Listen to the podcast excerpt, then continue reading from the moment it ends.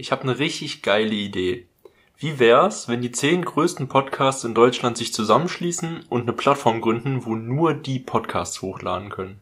Die Idee ist ja mal richtig kacke. Finde ich auch.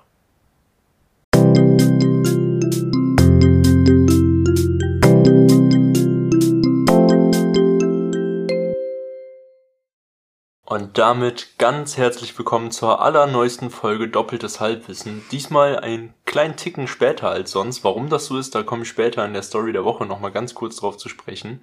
Ähm, aber ich freue mich hier endlich mal wieder mit Jonathan zusammenzusitzen. Hallo Jonathan. Ja, hallo erstmal.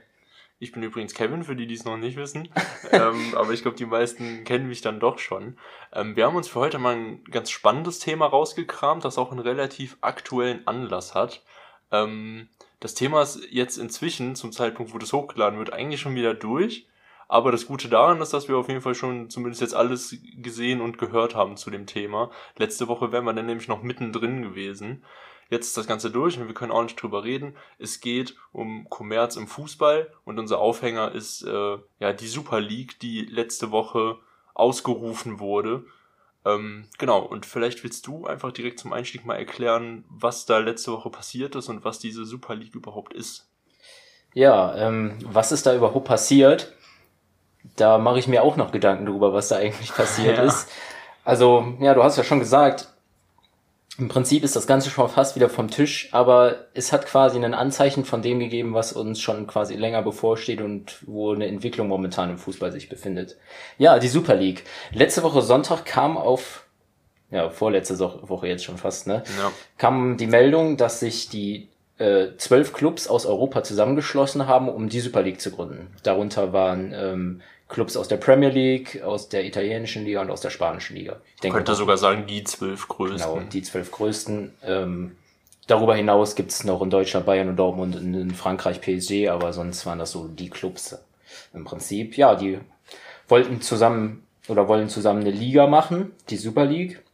Und ja, das sind quasi die zwölf Gründerclubs und die soll dann erweitert werden bis zu 20 Clubs und soll parallel zu anderen Wettbewerben stattfinden. Ähm, ja, und gesponsert soll das Ganze werden von, dem, von der amerikanischen Investmentbank JP Morgan. Die haben gesagt, die bezahlen 3,5 Milliarden Euro an die Vereine, jetzt auch bezüglich der Corona-Krise. Und ähm, ja, dafür bekommen die quasi die Vermarktungsrechte und stehen nicht in Konkurrenz mit irgendwelchen Verbänden. Genau, wir holen vielleicht auch nochmal die Leute ins Boot, die vielleicht nicht so Fußball interessiert sind da draußen, aber trotzdem eingeschaltet haben, weil das Thema auch für alle anderen, glaube ich, äh, relativ spannend ist. Es gibt aktuell schon einen Wettbewerb, der äh, sich die Champions League nennt. Und da messen sich die größten Clubs Europas quasi und ja, spielen darum, wer der Beste ist. Und diese zwölf Clubs, denen reicht das aber nicht. Die wollen lieber ihr eigenes Ding machen und wollen mit der UEFA, die das ganze Ding ausrichtet, nichts mehr zu tun haben und dachten sich, okay, wenn wir es nur zu zwölf machen, dann teilen wir die 3,5 Milliarden einfach unter uns auf und dann brauchen wir die ganzen anderen. Wie viele sind es in der Champions League? Ich glaube 32 Clubs. Kann gut sein. So Knapp ja, über 30 Clubs, aber die dachten sich, wir machen lieber unser, unser eigenes Ding. Die Leute wollen eh nur uns sehen. Die anderen Clubs, die braucht eh keiner. Wir machen das unter uns und alle haben gewonnen. Die Leute wollen nur sehen, die sehen uns und wir kriegen das Cash. Ja, so ist das Ganze passiert. Das war die Idee. Und ja, so schnell wie das Ganze gekommen ist, so schnell war das eigentlich auch schon fast wieder verschwunden. Also ganz ist es ja noch nicht vom Tisch. Genau. Aber es gab große Aufruhr in der ganzen Welt. Also das war kaum draußen. Da haben sich schon Boris Johnson und Emmanuel Macron als Staatsoberhäupter zu dem Ganzen zu Wort gemeldet und haben ähm, sich dagegen ausgesprochen und gesagt, dass das die, die, die, die Seele des Fußballs quasi wegnimmt und so. Und ähm, ja, dann ging diese Diskussion auch die Fans, das waren ja, sind ja Traditionsclubs dabei gewesen wie Liverpool und die Fans sind da ja wirklich auf die Barrikaden gegangen. Es gab einen unglaublichen Shitstorm gegen diese ganze Geschichte. Und so kam es dann auch dazu, dass nach ein paar Tagen, angefangen bei Chelsea, sich die ersten Clubs schon wieder zurückgerudert haben. Die genau. aus der Premier League sechs Clubs, die haben schon alle wieder gesagt, wir wollen raus aus der Nummer. Barcelona ist auch fraglich, da sollen jetzt die Fans befragt werden. Inter Mailand bereitet auch gerade den Rückzug vor. Und ja, jetzt ähm, sind nur noch wenige übrig und der einzige, der eigentlich noch immer noch mit Haut und Haaren dahinter steht, ist äh, Monsieur Real Madrid. Ja, also Real Madrid ähm, ist auch quasi der Initiator dieser ganzen Sache gewesen und steht nach wie vor hinter diesem Konzept, hat das auch jetzt erstmal für gescheitert erklärt hält aber daran fest, dass das noch kommen wird. Und ich glaube zum Beispiel auch der, ähm, der, der Chef quasi bei Liverpool, der ist auch immer noch davon überzeugt, dass das eine tolle Idee ist. Ähm, vielleicht mal, um kurz darauf zu sprechen zu kommen, warum die jetzt alle einen Rückzieher gemacht haben. Das war nämlich nicht nur der Aufschrei der Fans, der natürlich auch ein wesentlicher Faktor war, dass die eigenen Fans auf die Barrikaden gegangen sind. Auf der anderen Seite hat ähm, vor allem die UEFA und auch die nationalen Ligen mit krassen Sanktionen gedroht. Ähm, natürlich wären alle von der Champions League ausgeschlossen worden, wo sie aber vermutlich auch mit gerechnet haben. Also die wollten wahrscheinlich eh nicht mehr in der Champions League spielen dann. Ja, das haben sie, sie haben ja dann zwischenzeitlich so gesagt, das soll gar kein, äh, gar kein Druck auf die Champions League sein, sondern es so ne-, nebenher laufen, was natürlich nicht funktioniert, wenn die ja, zur gleichen Zeit. Also die haben sich halt so vorgestellt, dass sie quasi die neue Champions League sind und die Champions League parallel weiterläuft, aber mit den ganzen Kack-Clubs, die keiner genau. sehen will. Immer weiter, bis das halt irgendwann im, genau. im Nichts verschwindet. Und was dann halt eine ziemlich drastische Maßnahme war, dass die nationalen Ligen sich eingeschaltet haben, also zum, also dann die spanische, die italienische und auch die englische Premier League, die haben sich eingeschaltet und gesagt, okay, macht mal, dann dürft ihr aber nicht mehr bei uns in der nationalen Liga mitspielen. Und das war dann natürlich ähm, für viele dann schon ziemlich krass, ne, weil da kommt das meiste Geld her da spielt man einmal die Woche und das ist eigentlich so der wichtigste Wettbewerb. Und da haben sich dann viele zweimal überlegt, ob diese Super League es wirklich wert ist, aus der nationalen Liga rauszufliegen. Vor allem, weil wenn du aus der Champions League fliegst, aus dem ähm, aus der Liga und vermutlich auch noch aus dem nationalen Pokal, da werden sie dann wahrscheinlich auch rausgeflogen, dann hättest du diese Superstars nur noch in einem Format sehen können. Dann hättest du einen Lionel Messi oder einen Cristiano Ronaldo, die hätten dann nur noch in der Super League gespielt. Und äh, eine Sache noch, die habe ich gerade sogar ganz vergessen, die auch super wichtig ist, die wären auch für alle äh, EMs und WMs gesperrt geworden. Da hätten ja. sie auch nicht antreten dürfen. Wobei man jetzt dazu sagen muss, es war aber auch überhaupt nicht klar, inwieweit das überhaupt funktioniert. Also genau, gerade mit EM und wurde WM, angedroht. genau wurde angedroht, aber da haben schon viele gesagt, das können die gar nicht, also kann die UEFA gar nicht sagen, einfach ohne weiteres zu Mbappé. Ah nee, Mbappé ist jetzt ein dummes Beispiel, weil der bei Paris spielt, Sagen aber mal Ronaldo. Ronaldo, du darfst jetzt nicht mehr bei Portugal spielen oder so. Ähm, ja, das ist quasi das, was passiert ist und ja, was jetzt schon fast wieder vom Tisch ist. Aber ich habe auch einen Artikel in der Zeit gelesen, wo auch drin stand, ja, es ist jetzt quasi erstmal wieder vom Tisch, aber welche Entwicklung dahinter steckt und dass das vielleicht in einer Form auch nochmal wiederkommen wird, das ist ja quasi abzusehen. Ja, das stimmt. Also diese Super League, die findet kein Fan, der den Fußball liebt, geil. Und diese Super League ist auch quasi der Gipfel der Kommerzialisierung im Fußball. Also das ist quasi, wo es jetzt gemündet ist, das, was sich jahrelang aufgebaut hat. Und das ist jetzt quasi das Ergebnis, das niemand haben will.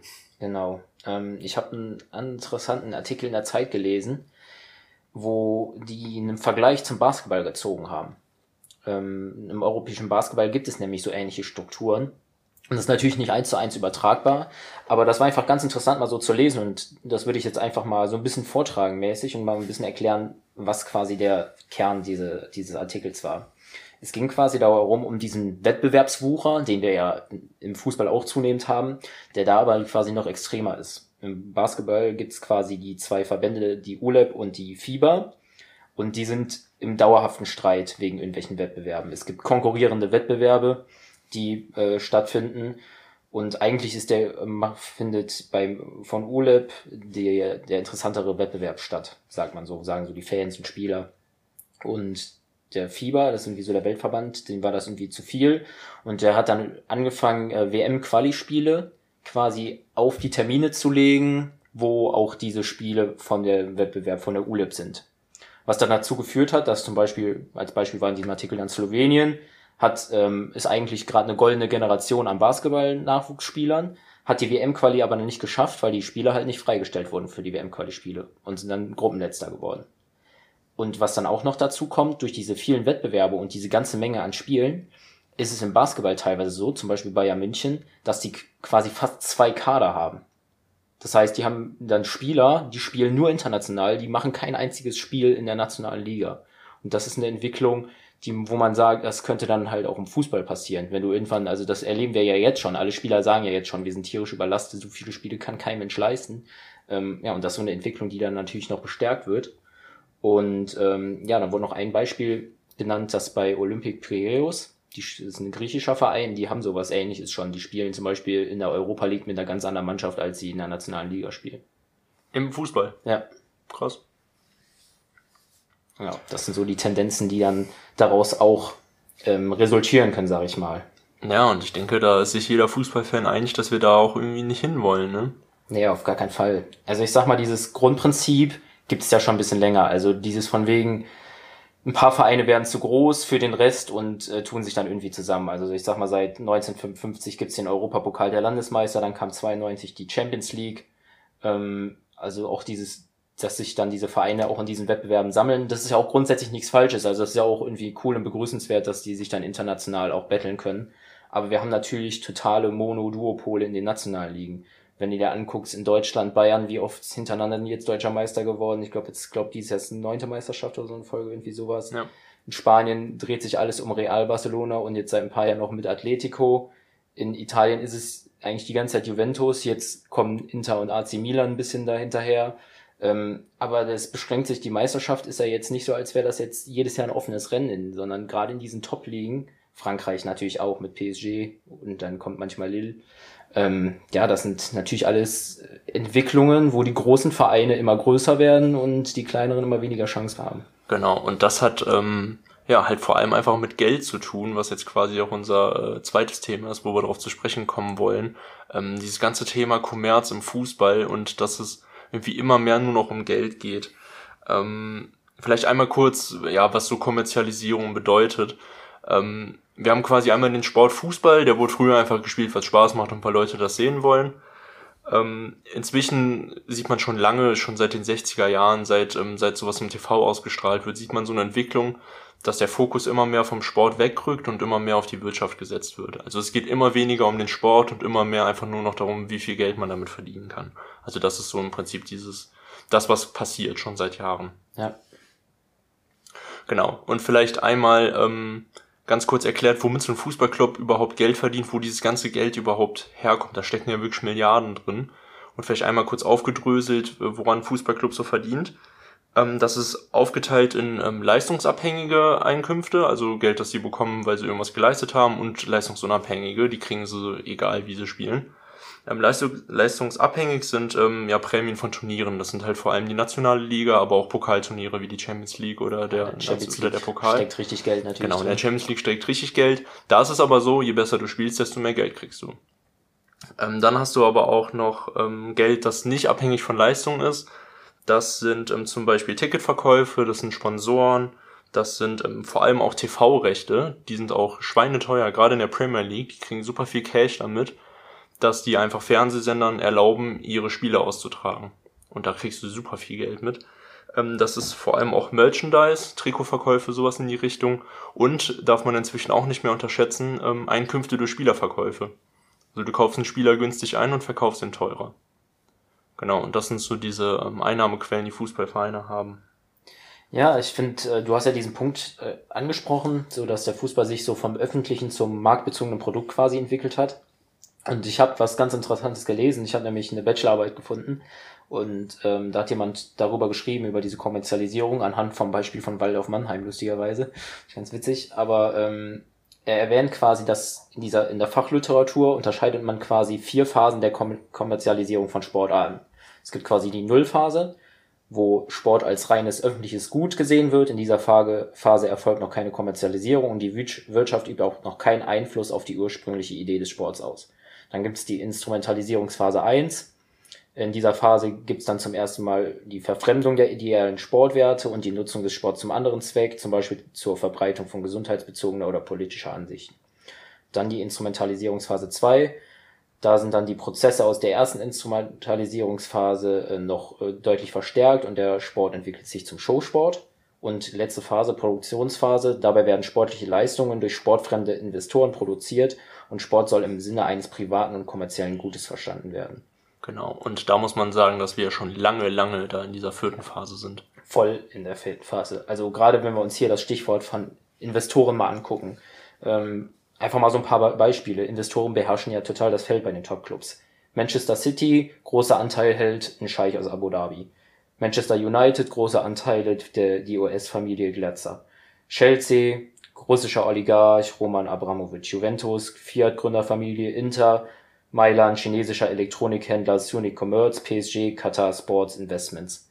Also das sind ja jetzt nur so ein paar Beispiele, wo man ja ganz klar sieht, die Top-Clubs in Europa gehören zum großen Teil einfach irgendwelchen Investoren und Sponsoren und was weiß ich. Genau. Und was halt im Rahmen dieser Kommerzialisierung passiert, ist, dass ähm, Traditionen quasi verschwinden, Sachen, die es eigentlich schon immer gab und die Kult irgendwie sind und halt durch Sachen ersetzt werden, die halt irgendwie ja marktbezogen sind. Das heißt, du hast Vereine wie zum Beispiel irgendwie 1860 München, was eigentlich ein absoluter Traditionsverein ist, der irgendwie da sich in der dritten Liga rumschlägt und dann aber neue Vereine wie RB Leipzig, auf die ich jetzt gar nicht einhacken will, aber ähm, die es erst seit 2009 gibt und jetzt aber schon quasi ganz oben in Deutschland mitspielen.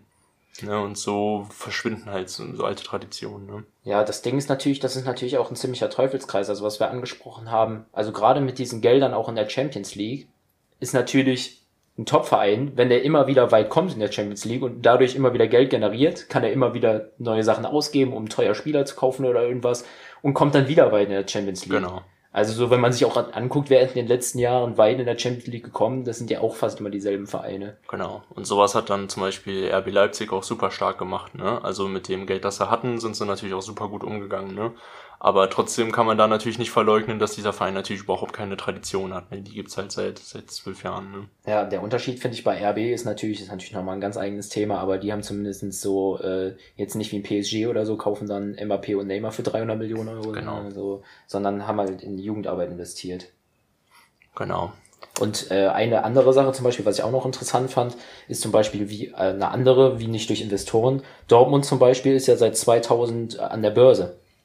Mhm, das ne? ist auch super gefloppt am Anfang. Ne, ist mega gefloppt am Anfang. Inzwischen, inzwischen geht's ja so alles. Aber ähm, wenn man sich überlegt, das waren alles mal eingetragene Vereine. Als die Bundesliga damals gestartet ist, waren das alles ganz normale Vereine. Und jetzt sind das inzwischen alles Aktiengesellschaft. Alles Aktien, ja, Aktiengesellschaft also, oder zumindest kapitalmarktorientierte genau. Unternehmen. Also ich glaube, also. das sind in Deutschland nur dort, Bayern, glaube ich auch. Ne? Bayern ist auch kein AG. Ach so. Ähm, die an, andere Mannschaft ist äh, Lustig Unterhaching. Ist auch eine Aktiengesellschaft. ja. Ja. Aber auf jeden Fall äh, gewinnorientierte Unternehmen, ne? Ja, genau. So muss man das tatsächlich nennen. Und da ist natürlich dann, in dem Moment, wo ich natürlich ein gewinnorientiertes Unternehmen bin, liegt natürlich mein erster Fokus auf wirtschaftlichen Wachstum im Zweifel. Das wissen wir ja als BWL allzu gut. Genau. Ähm, und ja, da rücken natürlich dann grundsolide ja, Werte, die wir irgendwie mal im Fußball irgendwie hatten und so rücken da dann in den Hintergrund. Ja, so ist das leider. Ähm, ich würde vielleicht mal auf Maßnahmen eingehen, die, ähm, ja, die versucht wurden, irgendwie dagegen einzuleiten. Also was kann man tun, um sowas irgendwie zu verhindern oder im Schach zu halten? Und da hat sich ähm, die FIFA was überlegt und das ganze Ding nennt sich Financial Fair Play. Ähm, das gibt's seit, ich weiß jetzt nicht genau, seit wann, irgendwie so 2010 rum auf jeden Fall, also seit, äh, seit ein bisschen länger als zehn Jahren. Und ähm, die Regel, die dahinter steckt, ist quasi, dass die Ausgaben nicht höher sein dürfen als die Einnahmen im Zeitraum der letzten drei Jahre. Das heißt, innerhalb von drei Jahren darfst du nicht mehr Cash ausgeben, als du eingenommen hast. Das ist erstmal die Regel. Die Regel ist kacke und die hat auch überhaupt nicht funktioniert. Das grundsätzliche Problem an dieser Regel ist, ist, dass die quasi befeuert, dass große Vereine groß bleiben und kleine Vereine klein bleiben. Weil wenn du als kleiner Verein nur so viel Geld ausgeben darfst, wie du einnimmst, dann kannst du ja niemals größer werden. Die haben halt einfach kein Geld. Der große Verein, der gibt da seine 100 Millionen aus und weil die halt einfach 100 Millionen einnehmen. Das ist halt super ungerecht für die kleinen Vereine. Und auf der anderen Seite wurden diese Regeln halt auch einfach überhaupt nicht eingehalten. Das hat dann einfach keinen interessiert. Es gibt offizielle Dokumente, die belegen, dass sowohl äh, PSG als auch Manchester City im Jahr 2013 gegen das Financial Fair Play verstoßen haben. Und ähm, die FIFA hat sich dann aber nicht getraut, gegen diese beiden großen Vereine Maßnahmen einzuleiten. Ja, ist das nicht irgendwie teilweise so, dass irgendwie teilweise auch Vorstandsmitglieder von PSG und Man City dann da auch mitentscheiden oder so? Ja, genau. So, also ja. genau, das wurde dann, die Clubboss haben dann ordentlich Druck gemacht und die sind natürlich auch ziemlich wichtig für die ganzen Verbände. Und im Endeffekt mussten beide 20 Millionen Euro Strafe zahlen, ja, wo vorher Champions League Ausschluss für drei Jahre und sowas im Raum stand, wurde dann alles gekippt und dann haben sie gesagt, okay, komm, 20 Millionen Strafe und gut ist. Also Inzwischen gilt das Financial Fair Play auch quasi offiziell äh, als gescheitert und wird, glaube ich, jetzt auch bald reformiert. Ja, und wenn man sich dann anguckt, dann wird das natürlich auch gerne mal ausgehebelt, ne? Siehe Neymar zum Beispiel. Genau, das war ein super interessanter Fall. Ähm, viele haben es wahrscheinlich mitbekommen, im Jahr 2017 gab es den Transfer von Neymar von Barcelona zu PSG, was der teuerste Transfer bis heute aller Zeiten ist, für 222 Millionen Euro. Und vor dem Hintergrund dieser Financial Fair Play Regel, die ich gerade erklärt habe, könnte man sich fragen, wie hat PSG das gemacht, ähm, das im Rahmen dieses Fair Plays anzustellen. Und da haben sie nämlich ganz clever getrickst. Ähm, Neymar hatte in seinem Vertrag bei Barcelona eine Klausel, dass er sich quasi für 222 Millionen Euro freikaufen kann. Und die haben das dann so gemacht, dass quasi die Firma aus Katar, die ähm, der PSG gehört, die haben Neymar auf sein privates Konto 222 Millionen Euro überwiesen und Neymar hat sich dann quasi selber als Privatperson aus dem, aus dem Vertrag in Barcelona freigekauft und hat dann ablösefrei quasi zu PSG gewechselt. Das ist bescheuert, ne? Und deswegen taucht der Neymar-Transfer in den Büchern bei PSG offiziell mit 0 Euro auf. Also die haben quasi offiziell 0 Euro für den bezahlt. Und das ist halt so ein Fall, wie so einfach ein ganz, ne? ganz gekonnt diese, dieses Financial Fair Play umgangen wurde. Also clever, aber natürlich nicht im Sinne des Erfinders. Also sowas darf halt eigentlich nicht passieren. Ne? Ja, das ist natürlich einfach unglaublich frech auch, ne? Also dann äh, Weißt du, dann stellst du diese Regeln auf und dann. Die scheißen so, da drauf. Genau, die scheißen da drauf. Aber weißt du, die, die FIFA oder UEFA, es macht halt auch keiner was, ne? Also ist jetzt nicht so, als wäre das nicht offensichtlich, dass das Bullshit ist, ne? ja. Also wenn du da nicht sagen könntest, ähm, ja, ihr habt jetzt vielleicht nicht das Geld überwiesen an der Stelle, so, aber trotzdem habt ihr, also spielt Neymar jetzt bei euch so. Also, ja. was ist das für ein Blödsinn dann auch in dem Moment, ne? Also da muss wirklich ordentlich was passieren. Da ist wohl eine Reform in der Pipeline. Da bin ich aber mal gespannt und ehrlich gesagt auch nicht besonders zuversichtlich. Ja, ja genau. Wird, wird, man sehen. Ja, vielleicht äh, so noch so ein paar andere, einfach mal so, so ein bisschen Überblick zu geben, so was es so für andere Transfers gab. Ähm, hast du da ein bisschen was am Start? Ja, also ich habe mal so ein paar Meilensteine rausgekramt, quasi die Jahre, in denen irgendwelche Schwellen überschritten wurden. Ähm, ich bin ein bisschen heiser, deswegen räusper ich mich die ganze Zeit voll unangenehm. ja, ähm, also im Jahr 84 wurden zum ersten Mal mehr als 10 Millionen Euro für einen Spieler bezahlt und das war äh, Diego Maradona damals. 10 Millionen Euro. Heute. Ja, also es waren 12 Millionen. Ah, okay. ähm, aber das war das erste Mal, dass mehr als 10 Millionen gezahlt wurden. Und das war äh, 84. Das ist noch gar nicht so lange her eigentlich. Ne? Und da muss man mal überlegen, dass zwei, äh, 84 12 Millionen noch absoluter Rekord waren. Krass, ne? 12 Millionen Euro muss Bremen für Davy Selke bezahlen, wenn der Saison da bleibt. ja, damals hast du dafür einen Maradona in seiner Blüte bekommen. Maradona versus Davy Selke, ja. Genau. Ähm, dann habe ich den nächsten ähm, Transfer, der dann quasi die nächste Grenze überschritten hat, nämlich 50 Millionen. Es waren dann im Endeffekt 60 Millionen und die wurden für Luis Figo im Jahr 2000 bezahlt. Mhm. Also quasi zur Jahrtausendwende hatten wir dann 60 Millionen Euro als absoluten Rekord ähm, da sieht man schon, da redet man schon von ganz anderen Zahlen, obwohl es nur 16 Jahre später sind. Da sind solche Zahlen dann auch schon gang und gäbe geworden.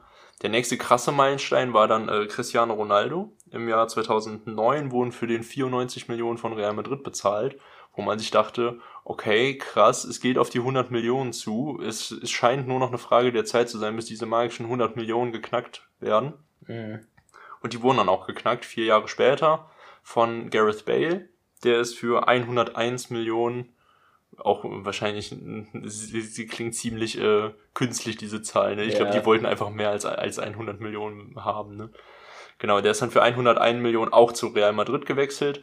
Und ja, jetzt war quasi diese Grenze einfach offen. Und ähm, ja, dann alles gesprengt hat dann halt Neymar im Jahr 2017. Ich weiß nicht, kannst du dich da noch dran erinnern? Ich weiß noch, das war für mich so unfassbar surreal. Ja. Und wir haben auch alle dann gesagt, was sich auch als richtig bewahrheitet hat, jetzt ist alles möglich. Jetzt fliegt das Cash, jetzt sind 150 Millionen für einen Spieler auf einmal normal. Und ähm, ich habe mal nachgeguckt, seit diesem Neymar-Transfer im Jahr 2017 sind sieben Spieler für über 100 Millionen Euro gewechselt. Das, ist, das, ist, das ist mehr als einer pro Jahr. Also im Schnitt mehr als ein Spieler pro Jahr wechselt für über 100 Millionen Euro und, seit diesem Transfer. Und da sage ich das, was ich immer sage, wenn, wenn, ich über, wenn wir über Fußball diskutieren oder so, das ist echtes Geld. das ist tatsächlich echtes da, Geld. Da werden 100 Millionen ausgegeben, damit ein Spieler nicht mehr in dem einen Team, sondern in dem anderen Team spielt. Ja, das, das ist Wahnsinn, ne? Wenn man sich das mal so runterbricht, genau, das ist ja so ist bescheuert. aber da wird echt nochmal verdeutlicht, wie viel Cash in diesem ganzen Business da steckt, ne? Ja, und wenn man darüber hinaus, ich habe ja Das muss sich ja lohnen, sonst würde ich es ja nicht machen. Ja, klar, aber allein Trikotverkäufe, ne? Also genau. was es da für Zahlen gibt, ja, wenn, wenn du so einen Starspieler hast, wie die Leute dann irgendwie blöd Trikots kaufen und inzwischen kosten die Trikots ja auch dann irgendwie mit Beflocken 100 Euro pro Trikot oder ja. so. Ähm, ja, da musst du ein paar verkaufen, aber dann hast du das auch wieder zusammen, Ja, sag ich mal. das ist ne? schon Wahnsinn, ne? Und ja, dieser Neymar-Transfer, der hat ja wirklich alle Grenzen gesprengt. Inzwischen ist es absolut normal, 60 bis 80 Millionen für ein vielversprechendes Talent zu bezahlen. Das ist inzwischen wirklich nichts, wo man irgendwie sich noch groß wundert. So. Ja, für ein vielversprechendes Talent oder 80 Millionen für Maguire, ne? Ist, genau. Ja, das ist, äh, es gibt so diese, ähm, ja, die, ich weiß nicht genau, wie sie es nennen, die nennen das äh, irgendeine Tags, dass du quasi für englische Spieler immer noch mal krass drauf bezahlst, weil englische Spieler in der Premier League, die sind unfassbar teuer. ja, da gibt's ja aber auch irgendwie so diese Gründe, dass von wegen, da ging's ja auch irgendwie darum, wenn äh, Großbritannien äh, außer EU raus ist, ähm, ob die dann halt, weil es dann irgendwie so eine Regelung gab von wegen, die müssen dann so und so viel Prozent englische Spieler in ihren Mannschaften oder so haben. Irgendwie sowas gab's ja mal und dann ist das auf einmal so explodiert und auf einmal waren natürlich in der Premier League dann die englischen Talente unglaublich beliebt. Ja, und dann bezahlst du für so einen Harry Maguire schon mal, äh, ich glaube 90 hat er sogar gekostet. Ja, ne? kann auch 80 sein. oder 9, auf jeden Fall viel zu viel. Ja, für die, die Harry Maguire jetzt nicht kennen, also Googelt den mal. Genau. Ihr seht ihr auf den ersten Blick, dass der keine 90 Millionen Euro wert ist. Das stimmt, genau. Mehr muss man da eigentlich gar nicht zu sagen. Ja. Ähm, und was natürlich darüber hinaus, ab, so ab von äh, Transfersummen, ich habe einfach auch mir nochmal angeguckt, ähm, Verdienst der bestbezahltesten Fußballer im Zeitraum 1900, äh, 1900 wahrscheinlich, äh, Juni 2019 bis Juni 2020. Ja, auch spannend, ja. Hau Mhm. mal raus. Ähm, die Top 5, angefangen mit Cristiano Ronaldo, der bekommt ein Gehalt von 60 Millionen im Jahr und dann nochmal Werbeeinnahmen 45 Millionen. Messi bekommt ein Jahresgehalt von 72 Millionen, hat 32 Millionen Werbeeinnahmen. Muss überlegen, der, also, hat einfach nochmal so. Also Messi kriegt quasi mehr Gehalt als Ronaldo, ja, ja, genau, Ronaldo aber bekommt, Werbeeinnahmen. ja, Okay. genau, insgesamt Gesamtverdienst weniger. Äh, dann Neymar hat 70,5 Millionen Gehalt und das, und dann kommt ein ganz krasser Sprung nach unten, dann kommt Salah mit 23,1 Millionen und Mbappé mit 20,8 Millionen, äh, was natürlich auch immer noch ein- ein Arsch voll Geld ist, um das mal so auf gut Deutsch zu sagen, aber ähm, ja, da ist dann natürlich dann dieser Sprung danach. Und das ist natürlich schon Wahnsinn, ne? Ja. Also heftig, ne? Das ist ja wirklich mehr Geld, als zehn Leute in ihrem Leben ausgeben können. 72 Millionen bekommt er einfach nur als Gehalt, der Messi, im Jahr. Das ist unfassbar. Unfassbar. Ja, krass, ne? Dafür, dass der, blöd gesagt, ab und zu mal gegen Gegen Ball Kugel tritt, ja. ja. das Runde ins Eckige schiebt und dann gibt's mal 100 Millionen auf die Kralle. Das ist wirklich, also, wenn man, wenn man dann, äh, das macht natürlich jetzt ein ganz anderes Fass auf, aber wenn man anguckt, was andere Menschen verdienen, dann, naja, Naja. eigenes Thema für sich. Ähm, ja, nochmal ein Thema, was ich dann gerne noch, ähm, wir haben ja schon über die Super League gesprochen. Grundsätzlich habe ich ja schon diesen Wettbewerbswucher angesprochen und ich habe einfach mal nochmal für mich so selber überlegt, so was gibt es denn inzwischen alles? So, wir haben die Champions League, wir haben die Europa League, jetzt kommt ab Sommer noch diese Europa Conference League hinzu. Also die UEFA hat sich überlegt, also Champions League ist quasi die beste Liga so in Europa, Königsklasse. Und die Europa League, da sind dann so, die in den nationalen Ligen in Deutschland ist dann so Platz fünf bis sieben. Die spielen in der Europa League. Quasi die kleine Schwester dann. Genau. Und da soll jetzt nochmal ein Wettbewerb darunter kommen, quasi dann die dritte Liga in, in, auf europäischer Ebene, wo dann halt auch nochmal die Vereine spielen, wo es natürlich dann irgendwann super unattraktiv auch wird. Also das, das, ist braucht halt, das wirklich will halt auch keiner sehen. Also ich Ja. weiß nicht, willst du Freiburg gegen Ludo Goretz sehen? Ja, so, also das ist mir wirklich, also das brauche ich nicht. nee. Ich gucke ja schon keine Europa League, so. Ja, krass, ne? Und das, obwohl da eigentlich auch schon echt spannende Vereine Ja. mitspielen, aber das ist es halt dann irgendwie auch nicht. Ne? Nee, also am, am liebsten gucke ich in national. Ich gucke gerne Bundesliga so, das ist so mein Spirit. Ja, oder dann auf äh, Länderebene, dann haben wir WM, haben wir EM, dann gibt's diesen Confident Cup, dann hat die UEFA sich diese UEFA Nations League ausgedacht, die wir jetzt seit zwei Jahren oder wie lange spielen wir die jetzt, wo wirklich auch kein Mensch versteht, wie das Ding überhaupt funktioniert und was eigentlich auch überhaupt keinen juckt, aber bringt, ich glaube, knapp 10 Millionen Euro pro Spiel. So, weißt du, wo du denkst, ja, okay. Ja, also das ist wirklich Wahnsinn, was es da inzwischen alles gibt. Übrigens nochmal Stichwort Bundesliga, ähm, haben wir eben gar nicht genug gewürdigt, dass sich alle Bundesliga-Clubs, also vor allem Bayern und Dortmund, die da auch wirklich ähm, konkret im Raum standen, sich auch richtig rigoros gegen diese Super League gewehrt haben und sich auch ganz klar dagegen ausgesprochen haben. Und Darmstadt auch. Und Darmstadt auch. Darmstadt hat auch gesagt, wir machen nicht mit. ja. Und Stuttgart, glaube ich, auch. Ja. Also da haben sie alle direkt gesagt. Ich habe auf ein Statement von meinem Heimatverein, der SG Külter, gewartet, dass die auch sagen, wir machen auch nicht mit bei der Super League. Ja, sehr gut. Ja, ähm, jetzt haben wir viel über die Kommerzialisierung gesprochen und äh, ja, würde ich gerne natürlich noch einen Punkt ansprechen, der natürlich dann äh, ja darauf hinausläuft. Das Ganze gipfelt dann natürlich in der WM Katar 2022. Genau. Diese, diese WM ist ja an sich schon absolutes Verbrechen. Also angefangen bei der Entstehungsgeschichte, warum die überhaupt da stattfindet ne, was halt alles irgendwie mit Korruption und Geldern und mit Hinter Hinterraumzimmer-Diskussionen zu tun hat und ähm, genau und über die Bedingungen, unter denen die Arbeiter, die da die Stadien gebaut haben, arbeiten müssen und äh, mussten, weil viele da auch äh, ihr Leben gelassen haben. Äh, da müssen wir, glaube ich, gar nicht drüber sprechen, dass sowas absolut nicht sein kann und darf. Ja, also um nochmal, ich, ich würde gerne noch so ein paar Sachen dazu sagen, um einfach ja, diese gern. Absurdität dieser ganzen Geschichte einfach nochmal zu besprechen. Also das fängt ja damit an, ähm, also das ist bei der WM ja grundsätzlich, sage ich mal, immer ein Problem. Diese Infrastruktur muss ja erstmal aufgebaut werden, damit du so eine WM überhaupt austragen kannst. Ne? Das hat man ja damals auch in Südafrika auch zum Beispiel gehabt.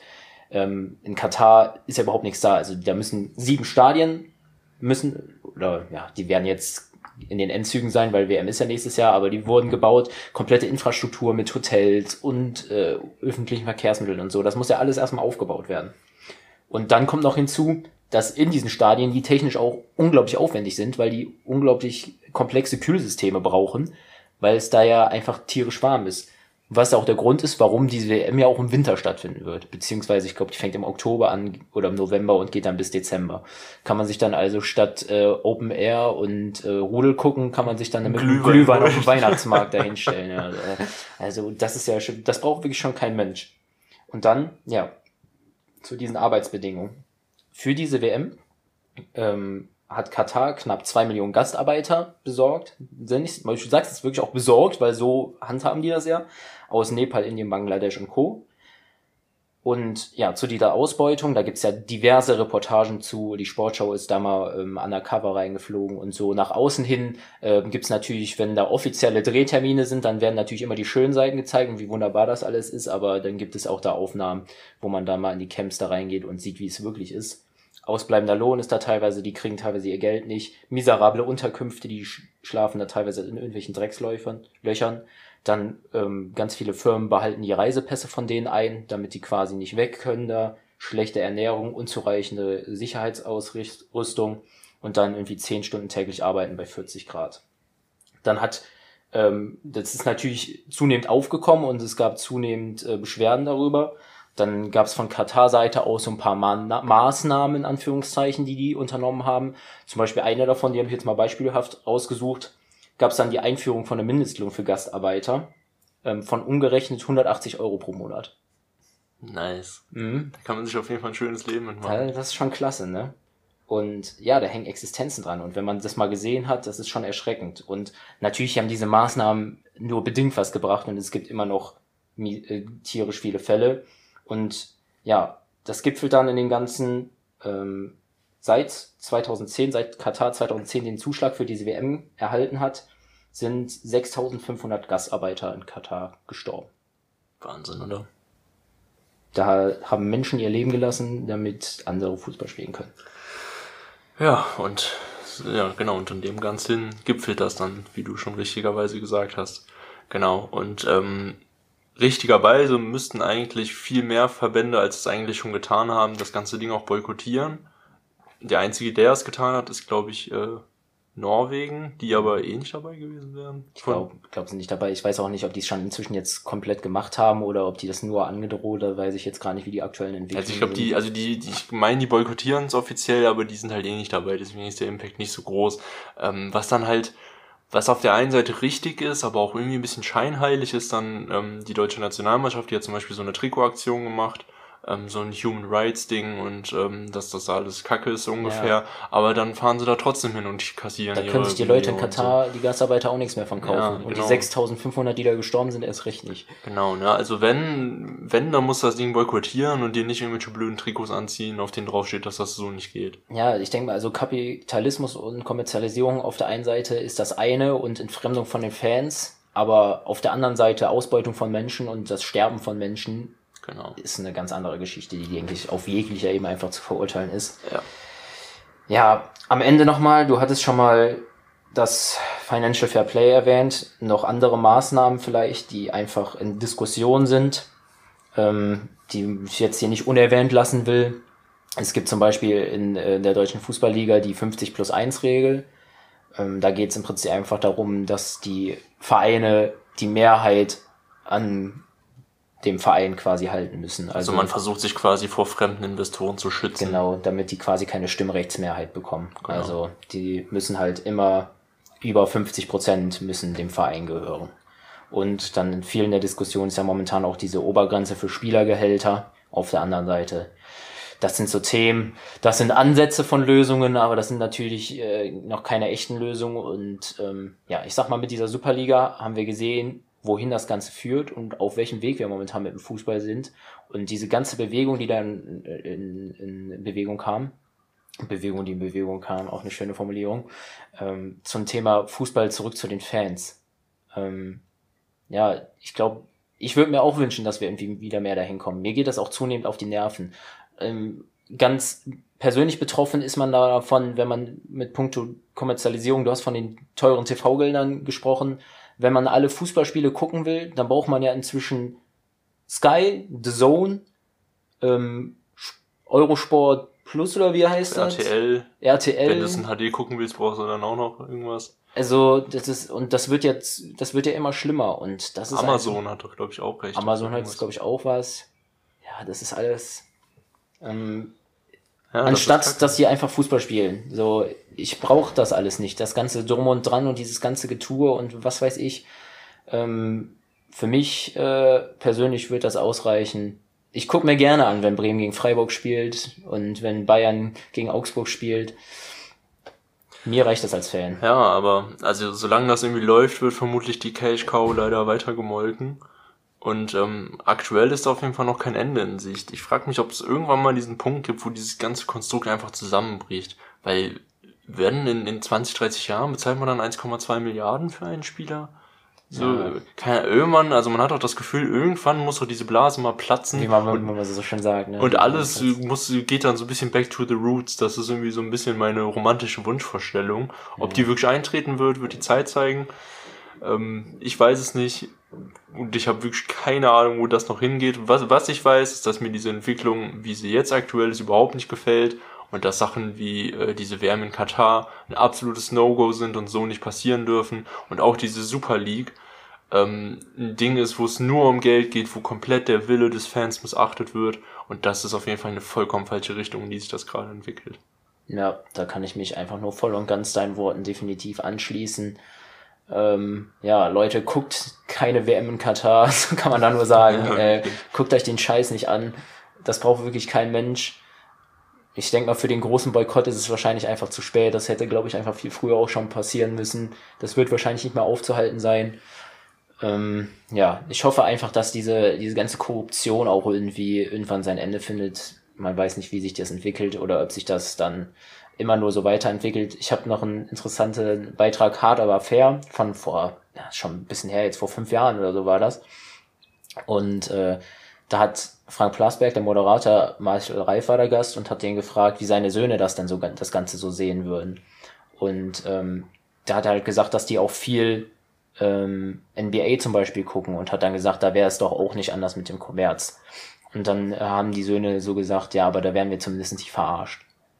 Und ähm, ja, das war so ein Satz, wo ich gedacht habe, ja, das stimmt einfach total, weil es wird ja immer noch so von den ganzen Verbänden suggeriert, Leute, ihr Fans, ihr seid das Wichtigste und so. Ähm, und ich würde mir wünschen, dass es so ist, aber wie wir ja jetzt eigentlich aufgedröselt haben, auch denke ich mal jetzt in dieser, dieser äh, Zeit, ähm, sind die Fans auf jeden Fall nicht mehr das Wichtigste im Sport und der Sport steht überhaupt nicht mehr im Vordergrund, sondern es geht vorrangig um Geld. So viel dazu, so viel dazu. das Wort zum Sonntag. Das Wort zum Sonntag. Ja, Kevin, dann würde ich sagen, haben wir, haben wir darüber ausführlich gesprochen. Ähm, dann komm doch mal zur Story der Woche. Genau, ähm, die ist diesmal zweiteilig quasi. Ähm, einmal möchte ich ganz kurz anreißen, warum die Folge eine Woche zu spät kam. Und zwar gab es einen Corona-Verdacht bei mir im näheren Umfeld. Ähm, dadurch, ähm, also das war jetzt nichts Dramatisches so, ich musste auch nicht offiziell in Quarantäne, ich bin dann aber sicherheitshalber einfach mal eine Woche zu Hause geblieben habe mich sehr oft sehr viel testen lassen ähm, und ist aber alles cool. Also auch die Person selbst ist nicht positiv, ich auch nicht. Also da ist alles easy, deswegen kann das diese Woche auch stattfinden. Ähm, und der zweite Teil hat sich gestern abgespielt. Ähm, ich war super spät dran und wollte unbedingt noch meinen Zug bekommen. Und ey, bin dann wirklich in voller Montur mit Rucksack, Jacke, Jeans losgesprintet, wie äh, als würde ich von irgendeinem Killer gejagt werden.